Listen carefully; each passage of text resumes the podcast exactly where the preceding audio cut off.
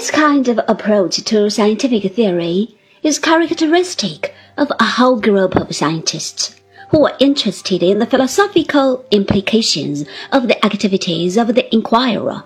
When the name of Kant is invoked here, it is well to remember that the outlook that informs these thinkers is not Kantian in the orthodox sense, for, as we saw, Kant's theory of knowledge makes the framework of the categories of explanation a prerequisite for experience.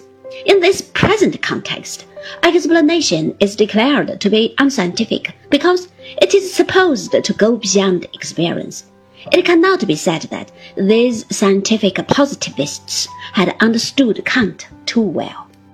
The best known representative of this group is E. Mach from 1838 to 1916, whose Science of Mechanics provides a positivist account of mechanics.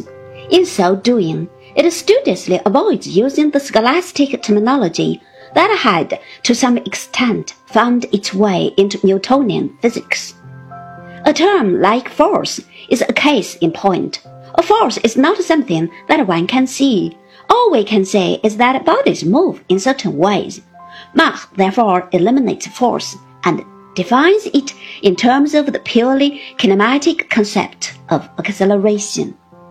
Mach does not, of course, purport to produce mechanics that will be more powerful as a science.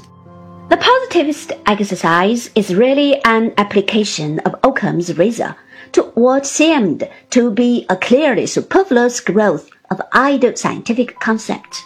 We cannot here examine in detail how far this pruning operation might have been justified, but it is of some importance to insist on one point concerning scientific method in general. To roll hypotheses out of court is to misunderstand the function of explanation in science. A hypothesis explains insofar as it saves the appearances and predicts the future. If not itself the object of inquiry, it may continue to explain. So long, at least, as it does not do violence to the facts, but it explains only because it remains itself unexplained. When it, in turn, requires solving, it no longer explains, but it must be accounted for in terms of some other hypothesis, which now remains unexplained. This is not in the least mysterious. You cannot in one and the same breath explain everything at once. But the positivists are wrong in holding that you cannot explain anything at all. For suppose you really decided to abandon all hypotheses. How are we then to go about doing science?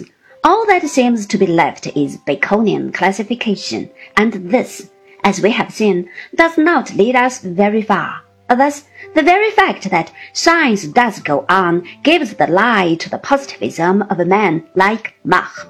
The most outspoken criticism of the positivist doctrine is to be found in the work of Meyerson from 1859 to 1933, where we find an epistemology that is genuinely Kantian in principle, though not in detail.